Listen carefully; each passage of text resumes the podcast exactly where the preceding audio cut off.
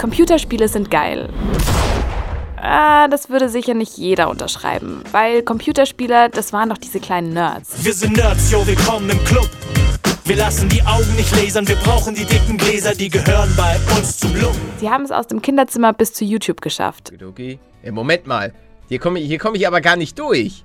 Müssen wir mal so ein bisschen an der Side of Life vorbei. Aber weiter. Und doch fühlt es sich irgendwie als Bubble für sich an. Und mal ehrlich, die Witze, Hallo, Ach, da bist du. Und, und, äh, wer bist du nochmal? ich bin eine Statue. hey!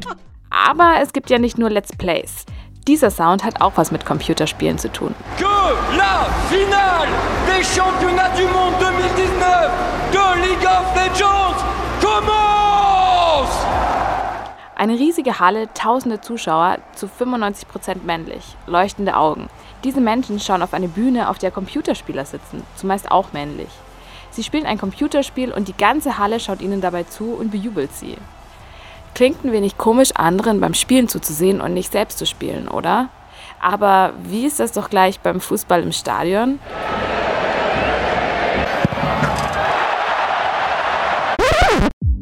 Eins der beliebtesten Spiele ist League of Legends. Zwei Teams mit jeweils fünf Spielern treten gegeneinander an. Blau gegen Rot.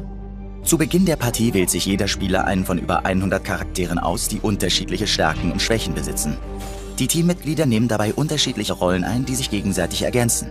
Teamplay ist der Schlüssel zum Erfolg. Ziel ist es, die gegnerische Basis zu zerstören. 2019 war Paris der Austragungsort der League of Legends Weltmeisterschaft. Die 20.000 Tickets waren innerhalb von wenigen Sekunden vergriffen und die Teams kämpften um 2,5 Millionen Euro Preisgeld. Eine Menge Kohle steckt hinter dieser Szene. In Deutschland gibt es doppelt so viele Computerspieler als Autofahrer.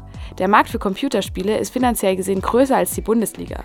Fred ist Teil der Franken Finals, dem E-Sports-Turnier in Franken, und hat eine Erklärung dafür, warum E-Sports es noch nicht aus der Schmuddelecke herausgeschafft haben. Im vergangenen Jahr haben 40 Millionen Menschen auf der ganzen Welt gleichzeitig das äh, League of Legends Finale geguckt im Internet. Da, da kann ein DFB-Pokalfinale einpacken. Da, kann, da können andere große Sportereignisse einpacken. Und trotzdem wird in den traditionellen Medien nicht darüber berichtet, äh, was definitiv der große Grund ist, warum, warum man nichts mitbekommt.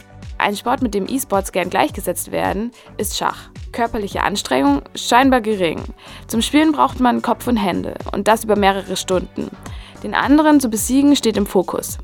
Fred hat aber noch einen anderen Bereich im Sport, den niemand als unsportlich sehen würde. Ich vergleiche das dann immer mit Formel 1. Bei Formel 1 sieht man, wenn die Herren, zumeist Herren, aus ihren Autos aussteigen, dann sind die verschwitzt, dann haben die körperliche Arbeit geleistet, weil ihr Auto schwer zu bedienen ist. Und, aber genau so, nur dass sie eben weniger schwitzen, ist es bei E-Sportlern. Die müssen eine Maschine perfekt äh, bedienen können. Das klingt wirklich nach Sport. Bundesliga-Vereine haben E-Sports auf jeden Fall auf dem Schirm und die Kohle, die dahinter steckt. Von Schalke 04, dem HSV oder Bayern München gibt es schon E-Sports-Abteilungen. Nur sind viele kleine Ortsvereine noch nicht so weit. Deswegen besteht die Arbeit von Fred viel aus Gesprächen. Ich würde es ganz anders haben. Ich würde es ganz so haben, dass wir sagen, wir organisieren ein E-Sports-Turnier und alle so, ey cool, die machen ein Sportturnier. Wir sind viel damit beschäftigt, den Leuten erstmal zu erklären, was wir hier überhaupt machen ob das denn hier ein Ballerspiel ist und äh, wie das denn ist mit Jugendschutz und äh, ob das überhaupt Sport ist. Akzeptanz und den Weg aus der Schmuddelecke kann man nur vor Ort schaffen. In E-Sports könnte die Zukunft für Sportvereine liegen. Und vielleicht gibt es dann auch keine Nachwuchsprobleme mehr. Ja, vielleicht ist es auch cool für gediegene Vereinsvorsitzende, sich selbst mal an die Konsole zu wagen. Ins Schwitzen kommt man da auf jeden Fall. Game over.